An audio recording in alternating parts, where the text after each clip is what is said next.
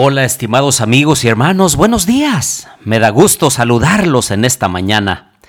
Hoy es 10 de mayo, comúnmente difundido entre todo nuestro México, es el Día de las Madres. Y quiero enviar un saludo y un abrazo especial a cada una de ellas para que puedan disfrutar y gozar este día en compañía de sus familiares. Especialmente envío un abrazo a mi madre, a doña Cori. Que Dios la bendiga y la guarde, querida madre. Los invito a orar. Querido Dios y bondadoso Padre, alabado sea tu nombre, Señor. En esta hora nos sentimos agradecidos contigo por todas las bondades recibidas de tu mano.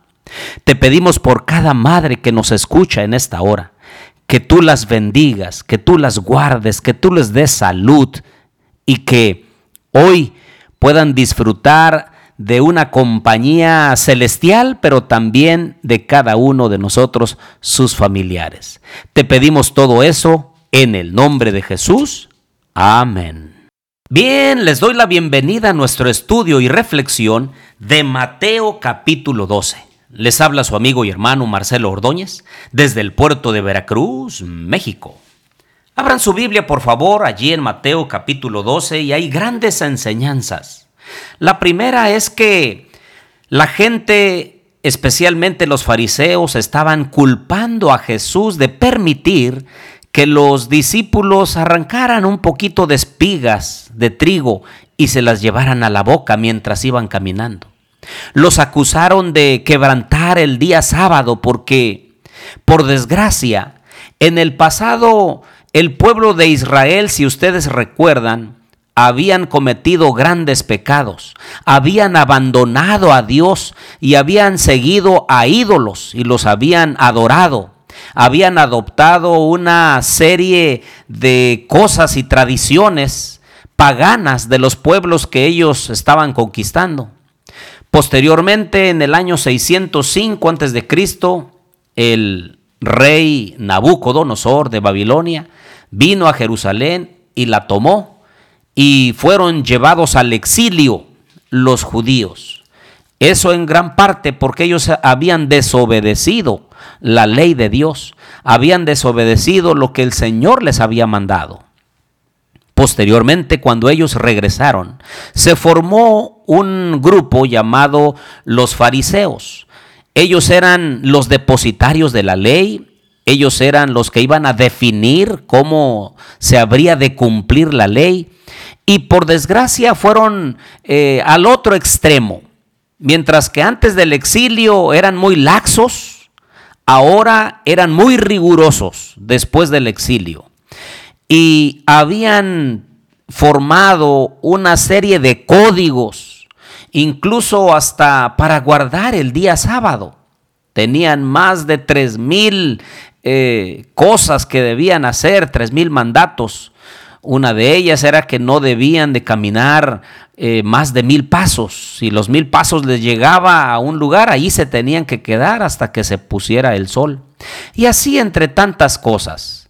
El enemigo fue muy astuto porque deseaba que la gente aborreciera el día sábado de Dios. No era el sábado de los judíos, porque el Señor se los había dado a la humanidad antes de que ésta cayera en pecado, se lo dio a Adán y a Eva para que descansaran como un memorial de que Él era el creador, el dueño y sustentador de todo lo que existe.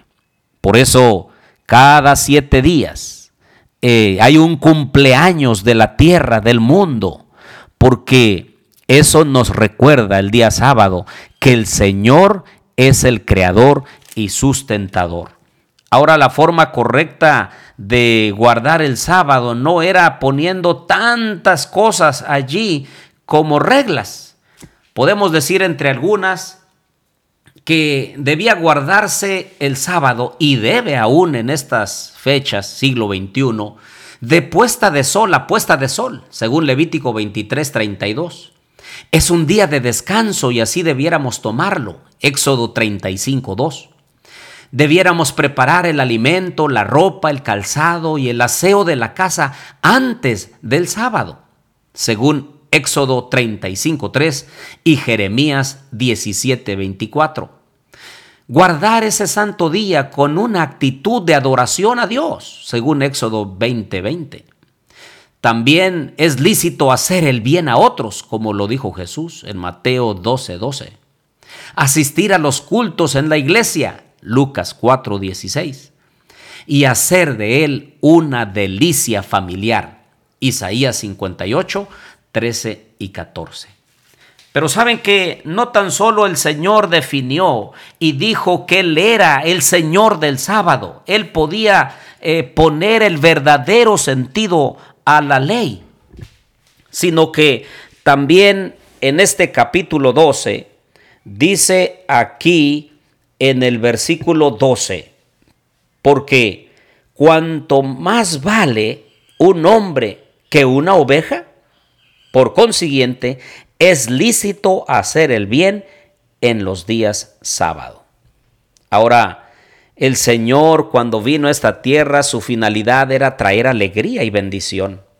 Y dice el verso 15, subiendo, perdón, sabiendo esto, Jesús se apartó de allí y lo siguió mucha gente y sanaba a todos. ¡Qué bendición!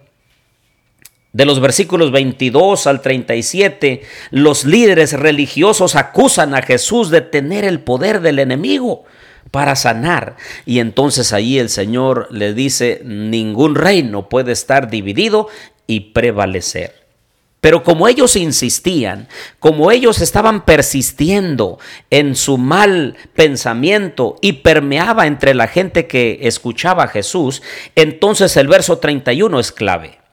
Por tanto os digo, dijo Jesús, todo pecado y blasfemia será perdonado a los hombres, mas la blasfemia contra el Espíritu Santo no le será perdonada.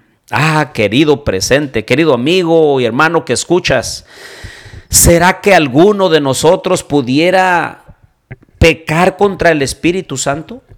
Bueno, prácticamente el pecado imperdonable es aquel que no se confiesa aquel que la conciencia nos dice que estamos mal. La palabra de Dios define que es pecado y nosotros persistimos en él. Y entonces se va acallando la voz del Espíritu Santo hasta que a lo bueno le llamamos malo y a lo malo bueno. Esa es la blasfemia contra el Espíritu Santo, acallar la voz de su Santo Espíritu en nuestra mente que nos llama al arrepentimiento. Ahora, habla también acerca de aquel espíritu que sale de la vida de una persona después de haberse, haber sido perdonado o perdonada. Pero cuando no se sustituye por cosas buenas en la vida, actitudes, eh, nuevos hábitos, entonces ese espíritu regresa y trae consigo a siete más. Y la vida posterior de esa persona llega a ser peor que la primera. Y por último, ¿Quién es la familia de Jesús? ¿Quién es la verdadera familia? Dice el verso 50, porque todo aquel que hace la voluntad de mi Padre que está en los cielos, ese es mi hermano y mi hermana y mi madre. Queridos amigos y hermanos, hoy en esta hora yo los invito para que podamos pedirle a Dios que Él siga llamando a la puerta de nuestro corazón. Es un asunto de todos los días. La consagración no solamente es un día y ya. No hay tal pensamiento como decir una vez salvo, siempre salvo. Debemos luchar la batalla de la fe todos los días. Y hoy le pido al Señor que el Señor te bendiga y te guarde. Haga resplandecer su rostro sobre ti y tenga de ti misericordia. El Señor alce a ti su rostro y ponga en ti paz.